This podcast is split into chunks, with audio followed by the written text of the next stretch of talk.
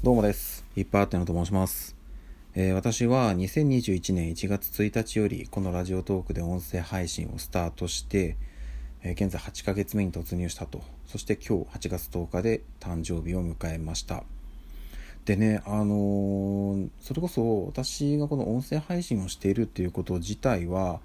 もしかしたらね、弟は知ってるのかな私あの、えっと、家族4人兄弟で弟がいるんですけど、弟はね、音声配信知ってるこしてることを多分ね、知ってますね。うん。あの、ツイッター上で多少絡みがあったりするので、そこで知ってはいますね。で、おそらくでも、弟からそういう話を親にはしてないと思うんで、私の両親はこういう活動をしてるっていうことを、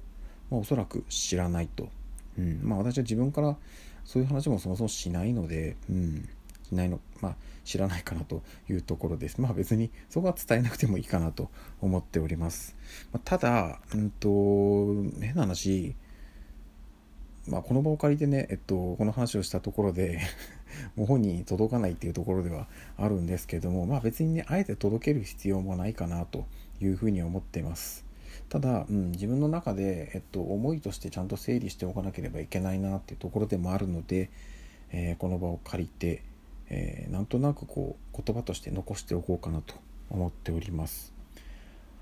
やっぱりねその30今37歳になりまして、えーこれからこれまで、まあ、36年7年と生きてきて本当にねあのー親とか、まあ、弟には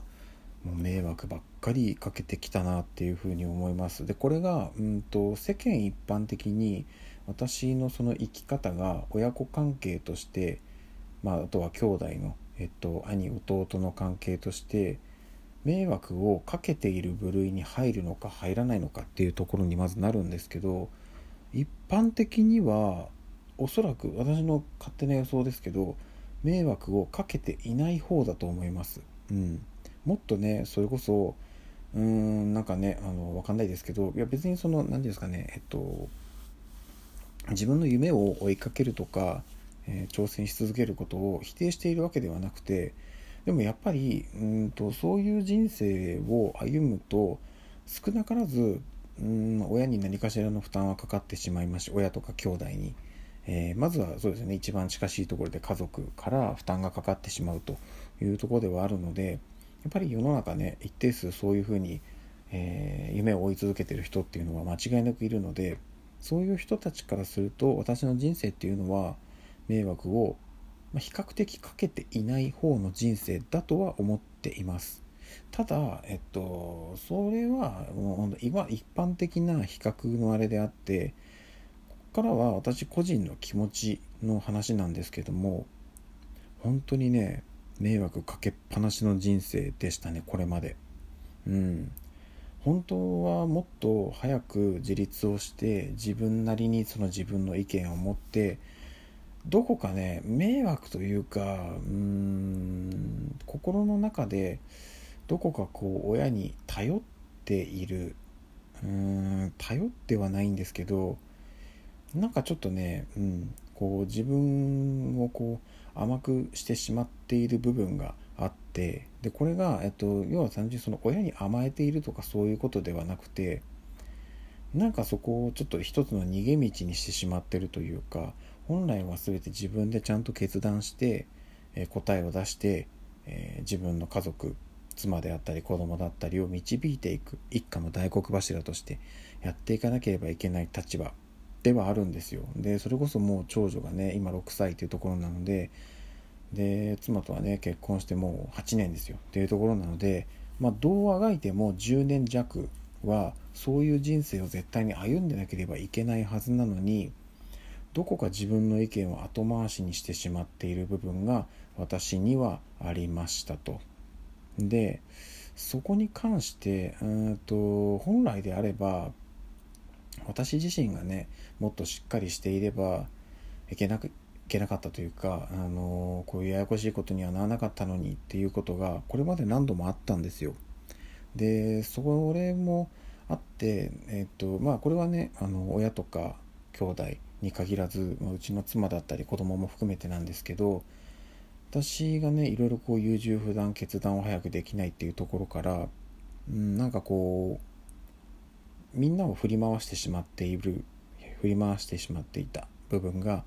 ありました。でこれはね今も少なからずあり続けてます。で本当に申し訳ないっていうの気持ちはねむちゃくちゃあるんですけどで自分なりに、まあ、努力といいますか少しずつなんとか改善しようっていう風な思いももちろんあります。ので、うんと、今の時点で、えっと、もう完全にゼロにはなってはないんですけれどもまああのちょっとずつちょっとずつ自分でちゃんと意思を持って行動をするっていうことをあ行動するということがどういうことなのかっていうのをちゃんと考えて選択するようにし始めました。だいぶかかりましたけど。なのでえっ、とわかんないですけどあの言われるがままとか、そういうのはもう極力やめていやここはこう思ってるからとか、えー、ちょっとこれこうなんだけどどうなってんの？みたいなのをちゃんと自分の言葉で伝える、うん、流されないようにする、まあ、もしかしたらあのそれでね相手のことを、まあ、結局ね、えっと、全ての人にあのいい顔はできないのでやっぱりどっかを立てようとするとどっかに対してこうぶつかっていかなきゃいけない。ってなるとうんなんかこう相手を悲しませてしまうかもしれない。っていうのがあるので本当はねそこがやっぱり一番辛いとこではあるんですけどそこ避けてはいけないのでね、うん、頑張っていかないといけないという状況ではあります。で、えっと、今ここまでうんと私自身をこういうねなんかうまくこう決断できない私自身を見守ってくれていてで多分うんこれはね私じゃなくて、えー、親とか弟にも、うん、まあある共通して言えるとこだと思うんですけどやっぱりどっかねお互い不器用でおのおの考えはあるんですよ。けどえ、っとね、相手のことも考えているつもりで実は全然考えられてなくてお互いがお互い自分のことを実は最優先に考えている。けど、えーと、そこがねちょっと無自覚と言いますかあのあくまでその相手のことを思って自分なりの意見を言っているんだよと思いつつも実はすごいその保守的というか自分が損をしないやり方をぶつけてしまっている部分が、まあ、私も、親も弟も少なからずあるのかなと思っていてでもねそういう状況下で私がそういうこれまで、えっと、態度をとってきたのを見守ってくれてたんですよね。うん、っていうのになんかねここ23年でちょっと気づかされたというか、うんまあ、具体的にね何かがあったっていうわけじゃないんですけどなんかねこう自分でいろいろちゃんと自分で考え始めた時にああそうかこういう時にこう自分を導いてくれてたのって親だったり弟だったりしたんだなっていうのをなんか改めて自覚したんですよね。なので、うんまあ、もちろんね、えー、と18歳20歳になってあのまあ社会的には自立をしてえー、自分でねこう仕事をしてお金をもらってっていう形で、えー、一社会人として生活をしていたんですけどもようやくこの年になって、えー、身も心も晴れて自立できたんじゃないかなっていうふうに思いますむちゃくちゃ遅いんですけどいやでもねこれえっと本当はまあこれ個人差あると思うんですけどこの年になってももっと言うと40超えても本当に心から自立できてない人って結構いると思うんですよね。どっかでやっぱり親のまあ、ことを頼ってるってわけじゃないんですよ。その別に全然頼っていいと思うんですよ。何かあった時に頼れるのが親なので頼っていいと思うんですけどそれはあくまで自分のその一個芯が通った考え方があってでその上で自分なりに結論が出しきれないとか本当に困った時に頼るのが親なのかなっていうふうに思ってます。で私の中でその芯がちょっとブレブレになっていて結果的にその芯をブレているものをビシッと正してくれてたのが親だったのかなそして弟だったのかなっていうふうに思います。でその正してくれてたんですけどその正され方が多分親だったり弟の価値観で正してたんで私とちょっとこうずれてしまってる部分があってそこがねようやく自分でちゃんと芯をビシッと、うん、立てられるように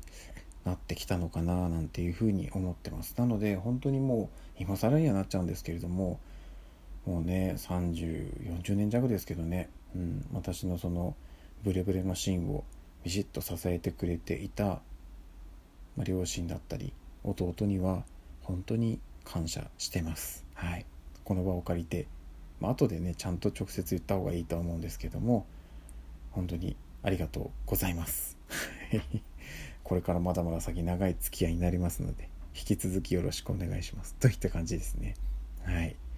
そんなところです。今日はね、あの、本当に、うん、誕生日ということで、年の数だけ音声配信ということで、山のように、えー、音声配信しております。はい。他のやつもね、結構気合入れて喋ってますので、ぜひぜひ他のも聞いてください。お時間ある限りで構わないので、よろしくお願いいたします。